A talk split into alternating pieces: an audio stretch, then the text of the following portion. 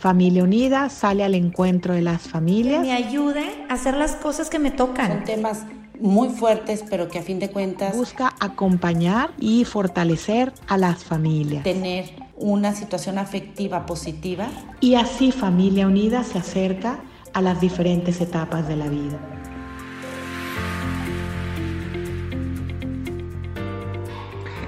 El podcast de Familia Unida, acompañándote en tu vida, te da la bienvenida a un episodio más.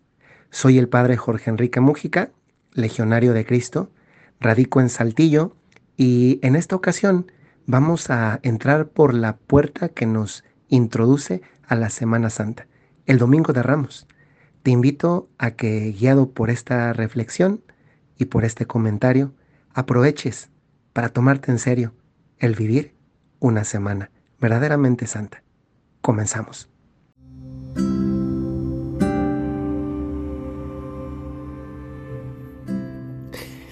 ¿Cuántas semanas santas te han tocado vivir ya en la vida? Pues seguramente que según la cantidad de años que tengas, y dado que es una semana al año, pues será la cantidad de ocasiones en las que te ha tocado vivir una semana santa. Algunas posiblemente con más conciencia que otras. Y este año que tenemos otra vez en la mayor parte de los países ciertas normas de prudencia por el tema de la pandemia, seguramente que va a ser otra Semana Santa de la que no te vas a olvidar.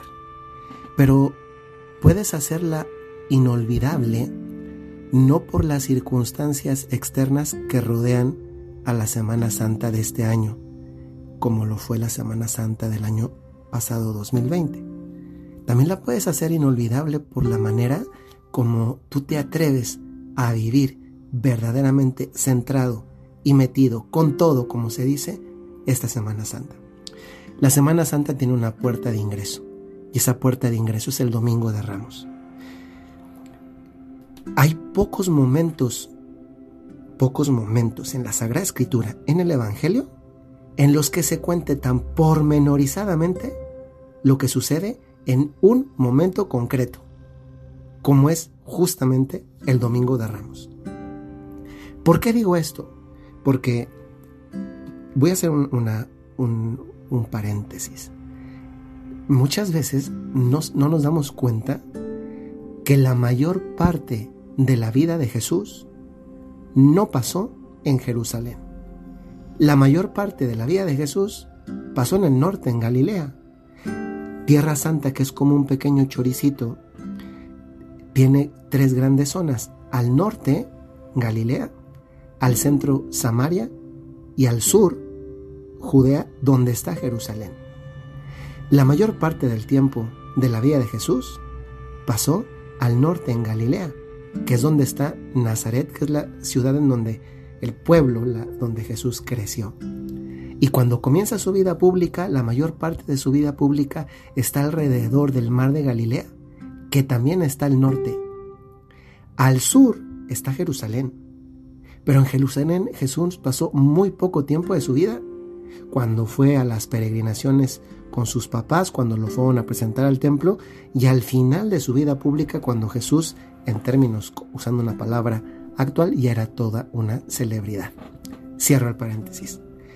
Quise decir lo anterior porque muchos momentos, muchos momentos de la vida de Jesús tienen muy pocas referencias en, la, en los evangelios, son contados de manera más, más bien breve, mientras que pocos momentos son contados con una profundidad o con un detenimiento tan amplio. Y uno de ellos es justamente lo del domingo de resurrección. Y eso se me hace muy bonito porque eh, casi podemos tener una, una cronología de la última semana en vida de Jesús con el cuerpo con el que se encarnó en el seno de la Virgen María, que se desarrolló y que creció. Tenemos que hacer una cronología de lo que pasa desde el domingo de, Ramos hasta el domingo de resurrección. Una cronología prácticamente, prácticamente bien detallada. Y el domingo de Ramos para aprovechar esta puerta de entrada a la Semana Santa, nos preguntamos a ver, ¿qué pasa en el Domingo de Ramos? ¿Qué es lo que sucede el Domingo de Ramos? ¿Por qué es importante el Domingo de Ramos? En la liturgia de la iglesia, en la Santa Misa, hay un elemento externo que muestra eh, la relevancia de este día y también el detalle que caracteriza a ese día. Y la relevancia está significada en el color que usa el sacerdote, que durante toda la cuaresma y todavía durante los días santos, lunes, martes, miércoles, seguirá siendo morado. El domingo cambia a un color distinto, que es el color rojo de la casulla que utiliza el sacerdote y de los colores que suele haber en el mantel del altar, etc. Hay otro detalle, el detalle de las palmas que se llevan o que se suelen llevar en las procesiones. Posiblemente esto es menos, menos eh, posible en las actuales circunstancias, pero es un elemento que, elemento que está presente.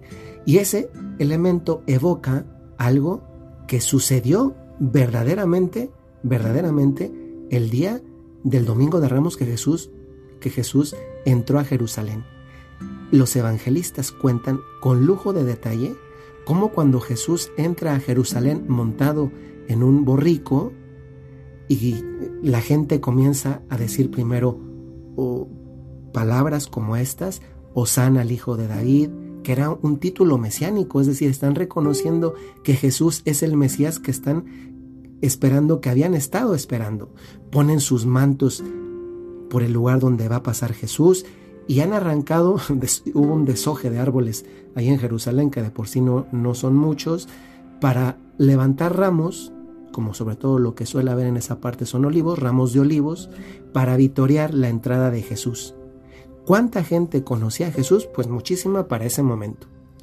Y, y esto que sucede el domingo de resurrección también es un contraste con lo que pasa en la misma misa. Al inicio de la misa sucede esto que acabo de mencionar de que con, con las palmas que se utilizan y se bendicen, se evoca aquello que sucedió el domingo de, domingo de Ramos en Jerusalén, el primer domingo de Ramos. Se quiere, por así decir, imitar aquello que sucedió. Pero en la misma misa, el Evangelio que se lee, que es una de las dos ocasiones, bueno, como misa en cuanto tal, es el Evangelio más largo en todo el año que es leído, porque se lee toda la pasión de Jesucristo. Y es, el único momento en todo el año en que no solamente el sacerdote lee el Evangelio. Yo no sé si se han fijado, espero que sí, que solamente el sacerdote suele leer el Evangelio. Y ya un laico, una laica, leen las lecturas previas al Evangelio y el Salmo. Pero el domingo de resurrección, perdón, de, de Ramos, perdón que estoy un poquito pensando en los dos domingos, el domingo de Ramos es el único domingo, la única misa, en la que además de un evangelio sumamente largo, no solamente lo lee un sacerdote, sino dos personas más, un narrador, un cronista, alguien que hace de Jesús en la lectura de ese evangelio, que es el sacerdote, y alguien que hace de las veces que contesta el pueblo en la narración del evangelio. Y son los domingos de Ramos cuando también suele durar un poquito más la misa, precisamente por el hecho de las lecturas y especialmente de la lectura del Evangelio, que se lee toda la pasión, toda la pasión. No sé si se fijan ustedes con esto que he dicho hasta aquí, cómo esta puerta de entrada a la Semana Santa pone ante, nuestro, ante nuestra consideración mm, un contraste. Y es el contraste entre lo que pasa el Domingo de Ramos y el contraste de lo que va a pasar apenas cinco días después, el Viernes Santo. El domingo todos gritan Osana al Hijo de David y cinco días después están gritando crucifícale, crucifícale. Y esto es tremendo, porque además de ayudarnos a, a ponernos, a colocarnos en el corazón de Jesús, el contraste entre estas dos cosas y los sentimientos humano-divinos suscitados en el interior de Jesús, también nos hacen pensar si lo aplicamos esto y lo bajamos un poquito a nuestra vida, en lo que sucede tantas veces, también en la vida humana, que a veces tiene muchos aplausos, y otras veces tantos rechazos. Esto es parte de la vida humana. Si lo fue de la vida de Jesús, ¿qué te hace pensar que no pueda ser también parte de la tuya? Seguramente en tu vida has conocido o te ha tocado, tristemente, que has experimentado el aplauso, pero también has experimentado después el contraste tan duro de que la misma persona o las mismas personas que te aplaudían o que frente a ti te aplaudían, después a tus espaldas eh, hablaban de ti, te criticaban. ¿Cuál ha sido para ti el crucifícalo, crucifícalo, crucifícalo que se adivina en la lectura del Evangelio del Domingo de Ramos? ¿Y cuál ha sido para ti el Osana al Hijo de David del Domingo de Ramos en la entrada de Jesús a Jerusalén? Estas dos cosas suelen estar presentes en nuestra vida. Y puede ser que en esta reflexión, en esta meditación, en alguna ocasión, tú también hayas dicho o hayas tenido tu domingo de ramos en relación a otra persona y que después hayas tenido también tu viernes santo en relación a otra persona. Es decir, siendo tú la que un día aplaudías y siendo también tú quien otro día criticabas, abandonabas y desproveías de tu cariño, de tu amistad y de tu cercanía a otra persona que tal vez lo necesitaba. Esto es algo que también muchas veces nos sucede a nosotros con Dios.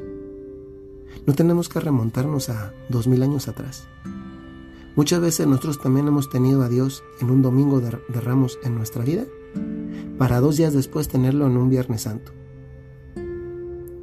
unos días alegres porque Dios nos da y luego enojados con Él, no porque nos quita, porque Dios no quita. Simplemente a veces se hace el escurridizo y parece, parece que no está cerca. Ojalá que esto nos ayude a nosotros a comprometernos, ¿eh? porque esto si no nos mueve a una acción, ¿qué sentido tiene haber perdido el tiempo escuchando un podcast de 13 minutos? Ojalá que eso también nos mueva a nosotros.